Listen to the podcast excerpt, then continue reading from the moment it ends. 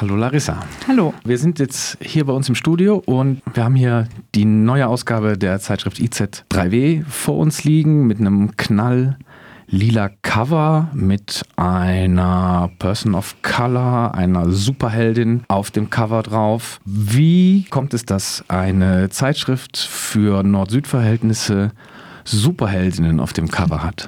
Das ist eine sehr gute Frage, die mir die KollegInnen auch gestellt haben, als ich mit dem Thema ankam vor über einem Jahr. Ähm, wir machen bei der IZ3W ja in der Regel einen Kulturschwerpunkt pro Jahr. Also wir haben ja immer einen Themenschwerpunkt oder ein Dossier in der Mitte von unserem Heft. Ähm, das sind oft äh, sehr explizit politische Themen. Ähm, ich glaube, das Heft davor war Klimawandel, das Heft danach wird queere Bewegungen sein. Wir werden dann noch was zur Krise machen dieses Jahr und versuchen aber immer auch einen Kulturschwerpunkt zu machen. Das kriegen wir nicht jedes Jahr hin, weil wir nicht so gut mit der Kultur sind, was das angeht. Aber eben ähm, für 2023 war es dann Superheldin. Ich wollte schon ganz lange mal mir Comics auch aus dem globalen Süden anschauen ähm, und fand es dann eben redaktionell einfach ein bisschen besser, das Thema ein bisschen enger zu führen und Superheldin anzuschauen. Vor allen Dingen in Krisenzeiten, wo es eben so ein immer wieder auch soziologisch äh, Beobachtung gibt, dass es so ein Bedürfnis nach starken Figuren gibt, zu denen ich eben Superheldinnen auch rechnen würde.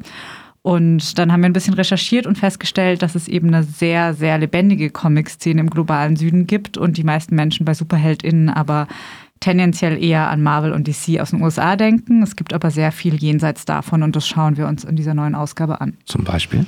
Ähm, ich würde mit meinem Thema einsteigen, weil ich da einfach am meisten zu sagen kann. Ähm, äh, der asiatische Comicmarkt, besonders Japan, also Mangas, ähm, haben eine sehr, sehr lange Comic-Tradition. In Korea gibt es Manhwa, die sind sehr ähnlich gestrickt. Ähm, und da gibt es tatsächlich einfach schon sehr viel länger auch ganz diverse HeldInnen. Also bei Marvel würde ich sagen, hat es erst so in den letzten, sagen wir mal, fünf, sechs Jahren angefangen, dass es eben auch ähm, explizit migrantisch gelesene Personen als Heldin gab, viel mehr weibliche Superheldinnen. Ähm, und das ist in Japan tatsächlich einfach schon Standard. Ich habe einen Artikel in der Ausgabe geschrieben über äh, Sailor Moon, was so ähm, Anfang der 90er, glaube ich, auch im deutschen Fernsehen lief, womit ich tatsächlich auch ein bisschen aufgewachsen bin. Und für mich als Kind das einfach total faszinierend war, dass es ähm, ein reines Superheldinnen-Team gab, also dass nur Frauen gekämpft haben und Sailor Moon da tatsächlich auch ähm, für den deutschen Markt tatsächlich eine Revolution dargestellt hat. Mhm, das ist der Schwerpunkt. Was erwartet die LeserInnen eurer Zeitschrift sonst noch in dem aktuellen Heft? Äh, wir haben natürlich äh, einiges zum Krieg in Israel und Gaza. Also da haben wir ein ganzes ähm, Ensemble aus Artikeln und auch einem Interview. Ähm, dann fand ich noch einen relativ wichtigen Aspekt, den wir im Heft haben, das Erdbeben in Afghanistan, das tatsächlich fast eben zeitgleich mit dem Massaker in Israel war und deswegen medial auch so ein bisschen untergegangen ist. Ähm, und im Kulturteil beschäftigen wir uns ähm, auch mit, ähm, mit Horrorfilmen und generell viel mit Film und türkischer Literatur. Auf dem Superheldinnenanzug der Person, die auf dem Cover ist, prangt eine große 400, weil es ist eine Jubiläumsausgabe, die 400. 400. Ausgabe der Zeitschrift IZ3W. Ich würde das gerne nutzen, um einen Blick zurückzuwerfen. In welchem Kontext ist die Zeitschrift damals 1970 entstanden? Ähm, wir sind, äh, genau, die Zeitschrift, also IZ3W steht für Informationszentrum Dritte Welt. Das ist nochmal zwei Jahre älter hier in Freiburg als die Zeitschrift selber eben ein Zentrum, das aus der Dritten Weltbewegung 1968 entstanden ist. Da gab es relativ viele solche Zentren, auch in ganz Westdeutschland. Ähm, wir sind das Einzige, das noch übrig ist. Ähm, und die Zeitschrift hieß zuerst die Blätter des Informationszentrums Dritte Welt und ist tatsächlich als so ähm, getackertes, selbst zusammengeschnipseltes ähm, Infoblatt eigentlich entstanden, wo eben über ähm, ja, Politik im globalen Süden da auch schon berichtet wurde und aber auch über die Aktivitäten ähm, des Informationszentrums selber. Das war natürlich ein besonderer politischer Kontext damals, der sich heute zumindest in der Sichtweise darauf, also vom Norden auf den globalen Süden auch verändert hat, würde ich sagen. Was hat sich in der Zeitschrift in den letzten 400 Ausgaben verändert bis heute? Wahrscheinlich ungefähr alles, also von den Produktionsmitteln, die wir benutzen, ähm, bis hin zu den Inhalten und auch der Professionalisierung. Also das war eben zu Beginn eine komplett ehrenamtlich ähm, gemachte Zeitschrift, äh, die eben zusammengeklebt wurde. Man hat da zusammen geschnipselt. Mittlerweile ähm, haben wir ein externes Layout-Büro, das unsere Zeitschrift layoutet. Wir sind zwar eine kleine und prekär Angestellte, aber hauptamtliche Redaktion mittlerweile. Ähm, und inhaltlich würde ich sagen, haben wir das sehr verbreitet, was die Themen angeht. Also ähm, es ging aufgrund der äh, Zeitpolitik damals zu Beginn sehr, sehr viel um Lateinamerika. Ähm, Gerade eben Nicaragua-Solidarität war ein großes Thema. Ähm, Nicaragua ist immer noch ein Thema bei uns, aber es sind eben sehr viele andere Länder dazu gekommen und wir schauen uns globalen Süden mittlerweile eigentlich also ein Begriff, den wir auch gar nicht so viel benutzen, sondern wir schauen vor allen Dingen einfach dahin, wo andere Zeitschriften nicht hinschauen.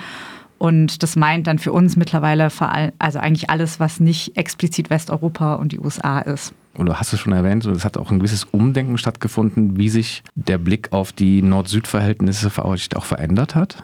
Auf jeden Fall. Also wir beschäftigen uns heute auch mit so Fragen wie, ähm, was ist, wie funktioniert es eigentlich, dass wir als weiße Menschen aus dem globalen Norden Journalismus zum globalen Süden machen und ja dann auch wieder über diese Verhältnisse sprechen.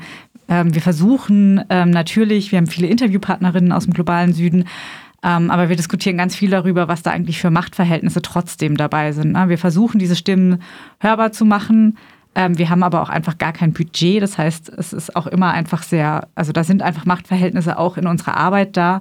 Und ich glaube, da ist einfach sehr viel mehr Sensibilität heute da.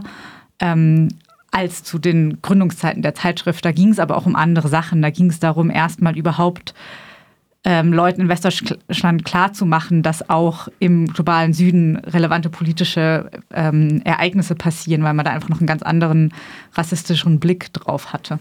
Was ist das Ziel heute der Zeitschrift? Ähm, dass wir einfach einen anderen Blickwinkel haben als etablierte Medien. Also gerade zum Beispiel, wenn man sich ähm, Afghanistan anschaut, die Artikel zum Erdbeben, wo es halt wirklich darum geht, dann ähm, sowohl die, also wir berichten dann nicht nur über das Erdbeben, sondern es geht ja auch darum, wie ist das in ähm, internationale Abhängigkeiten ähm, eingebunden? Also wie funktioniert dann da sogenannte humanitäre Hilfe? Was sind da vielleicht auch Probleme, die dabei entstehen, ähm, während klassische Medien vielleicht eher darüber berichten würden, man muss jetzt für Afghanistan spenden. So und wir natürlich nicht sagen, man soll nicht spenden, aber sich so ein bisschen kritisch damit beschäftigen, was heißt eigentlich auch dieses White Savior Syndrom zum Beispiel. Ähm, das sind Aspekte, die kommen langsam auch in Mainstream-Medien, die sind bei uns aber schon halt seit Jahrzehnten im Heft präsent. White Savior meint, also dass, dass der, der, der weiße Mensch hinkommt und die arme äh, Bevölkerung des Südens irgendwie errettet oder ihnen hilft. Genau.